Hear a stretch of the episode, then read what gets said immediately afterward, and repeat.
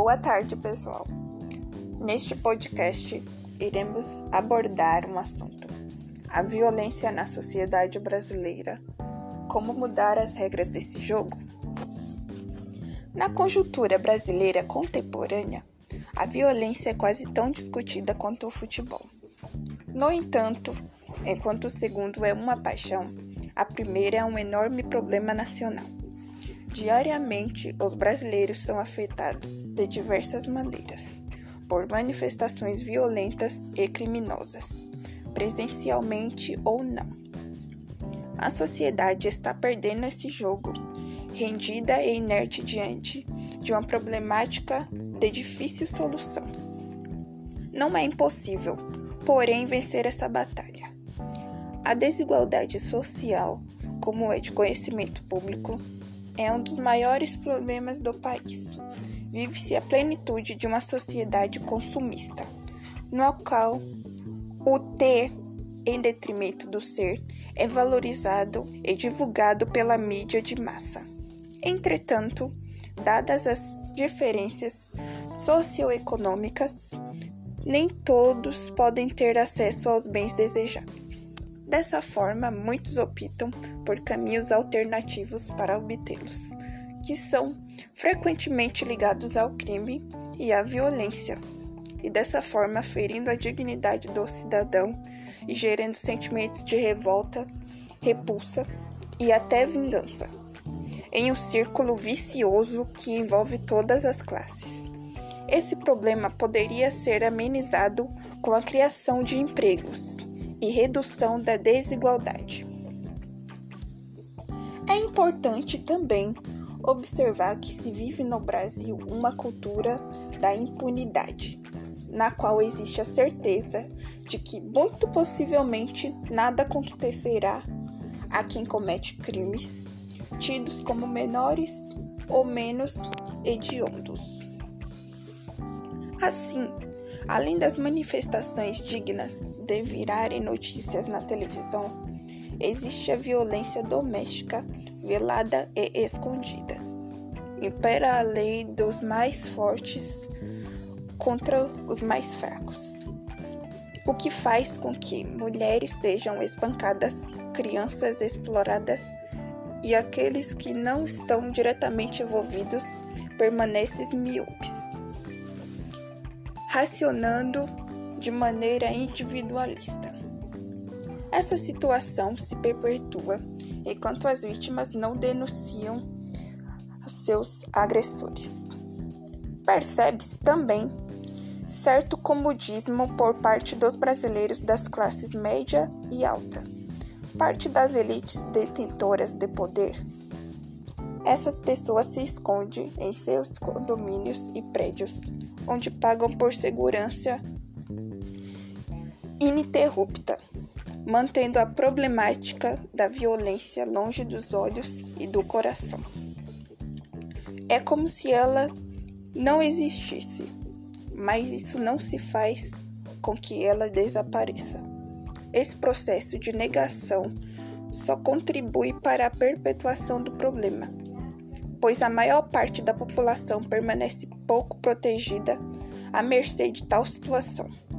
A mudança precisa partir daqueles que têm maior influência e voz na sociedade. Dessa forma, é possível perceber que, assim como na física, na qual a inércia é a propriedade que mantém a matéria sem variação de velocidade, a sociedade brasileira está comodamente inerte em relação à problemática da violência, sem forças para sair da inalterabilidade e modificar a situação, é de suma importância um comprometimento de toda a população para vencer este jogo, no qual as escolas e os meios de comunicação possuem papel fundamental na propagação de direitos e deveres.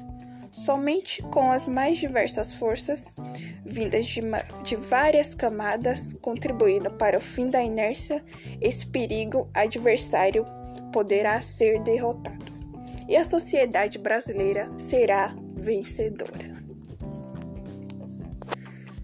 Muito obrigada, pessoal. Espero que vocês tenham gostado do meu podcast. E vamos juntos mudar essa situação. Uma ótima tarde para vocês.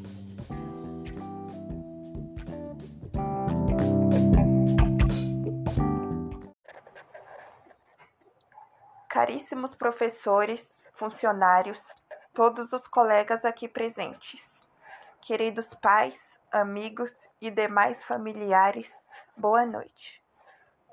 Há dez anos atrás, estávamos conhecendo o mundo e eu morava na Bahia com os meus avós e gostava muito de lá.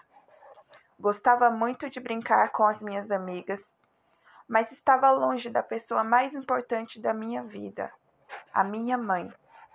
E então ela foi me buscar e vim morar com ela e o meu padrasto, que é um verdadeiro pai para mim, aqui em Guarulhos. Nos primeiros dias, eu sentia muita saudade dos meus avós e muitas vezes chorava falando que queria voltar. Mas com o tempo, percebi que o meu lugar é ao lado dos meus pais. Fiz novas amizades e aquele lugar tão diferente de onde eu morava se tornou um lar. Enquanto isso, muitos que aqui estão estavam começando a se adaptar na escola, pois até então tinham contato somente com seus familiares e muitas vezes iam chorando para a escola, desejando logo voltar para casa. O tempo passou e aquele lugar se tornou onde íamos para brincar com os amiguinhos e aprender a escrever e desenhar as primeiras formas em um papel. Aquela montanha, aquela casinha torta e algumas nuvens no céu eram uma obra de arte. As cartinhas de Eu Te Amo, quase ilegíveis, com desenhos de bonequinhos palitos, eram mais valiosos do que qualquer outro presente para os nossos pais. E a cada primavera que se passava, os desenhos ganhavam mais formas e ficavam mais lindos, as letras mais legíveis e o conhecimento se tornava maior. Hoje concluímos mais uma etapa de nossas vidas, e esta, sem dúvidas, é apenas uma das muitas vitórias que irão por vir. Ao longo de todos esses anos na escola, convivemos com muitas pessoas. Professores e colegas vieram e se foram, e deles levamos apenas as boas lembranças conosco. Hoje é também o dia de despedidas. Talvez amanhã ainda nos falemos, mas e daqui a uma semana? Ou quem sabe daqui a um mês? Será que nos reconheceremos daqui a dez anos? Pois é, a vida nos separa, mas as memórias permanecem. Os bons momentos que passamos juntos não nos abandonam. E daqui a alguns anos iremos nos perguntar: onde será que está a minha turma do ensino médio? E será neste momento que os nossos corações irão apertar. E a única coisa que teremos será as nossas lembranças e a saudade. Esperamos concluir a escola durante tanto tempo que agora, no fim, vemos quanta falta elas nos fará. Sentiremos saudades das risadas, das brincadeiras, até mesmo dos puxões de orelha, mesmo que esse último nem tanto. Sentiremos saudades do local, do cheiro dos livros novos e, sem dúvida alguma, do lanche também. Passamos muito tempo aprendendo e aprendemos. Aprendemos a ler, a escrever, aprendemos que um mais um são onze e que Dom Pedro II descobriu o Brasil. Ou não? Será que foi isso mesmo? Bem, talvez. Mas o aprendizado nunca termina, pois o conhecimento é a única coisa que levaremos sempre conosco. Nós somos gratos a todos aqueles que passaram por nossas vidas: pais, professores, diretores, zeladores, as tias da merenda, as tias da limpeza e aos nossos colegas. Sem vocês, nada disto seria possível. E por fim, eu gostaria de deixar uma passagem bíblica para que vocês reflitam em todos os momentos que se sentirem sozinhos e em todos os desafios da vida que estão por vir, que se encontra em Salmos 121 e diz assim: Levantarei os meus olhos para os montes, de onde vem o meu socorro.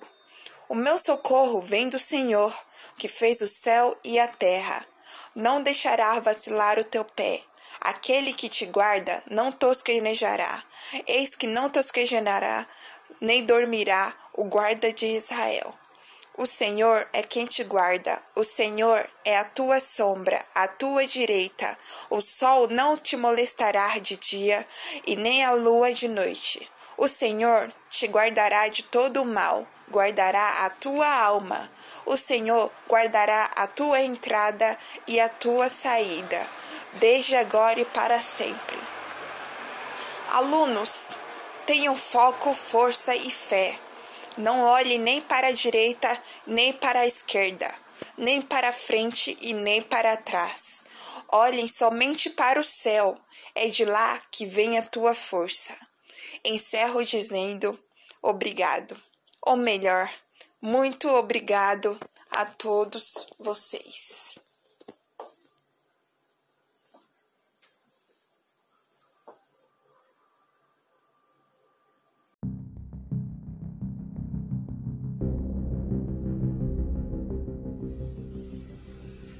Bom dia, professora. O meu nome é Jennifer Coelho de Oliveira, número 12, série terceiro ano A. Neste podcast, eu irei abordar um assunto que é muito importante nos dias atuais e sempre será.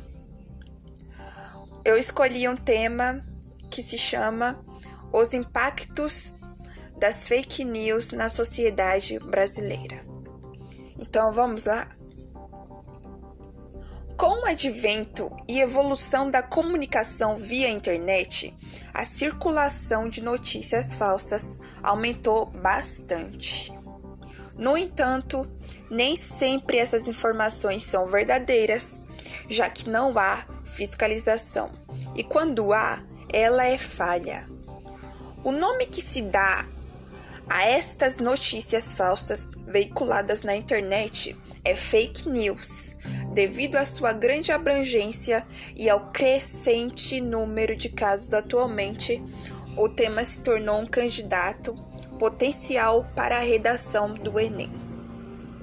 Fake news são notícias e informações falsas ou modificadas, veiculadas na internet com o propósito de manipular pessoas e eventos. Elas também estão ligadas ao sensacionalismo, que visa chamar a atenção e obter likes para gerar lucro.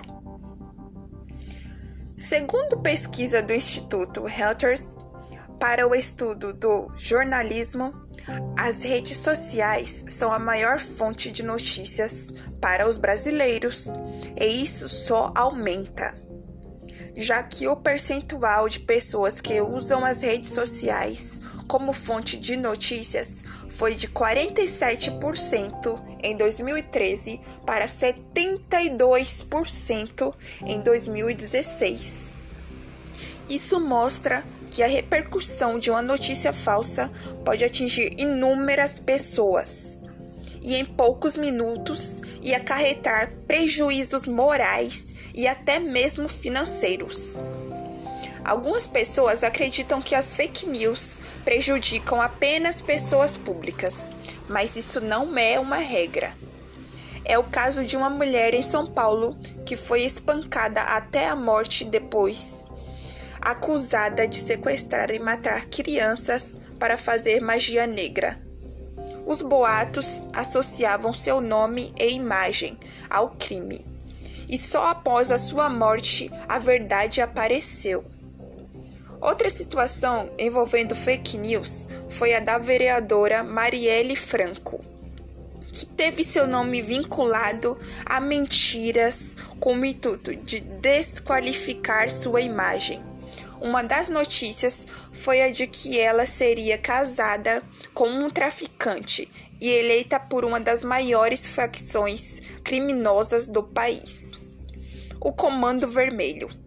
Contudo, tais informações eram inverídicas, totalmente uma calúnia que nós que estamos escutando aqui esse podcast precisamos mudar. Precisamos mudar essa realidade. Infelizmente, casos como esse são comuns hoje em dia e pedem intervenções do poder público e conscientização social.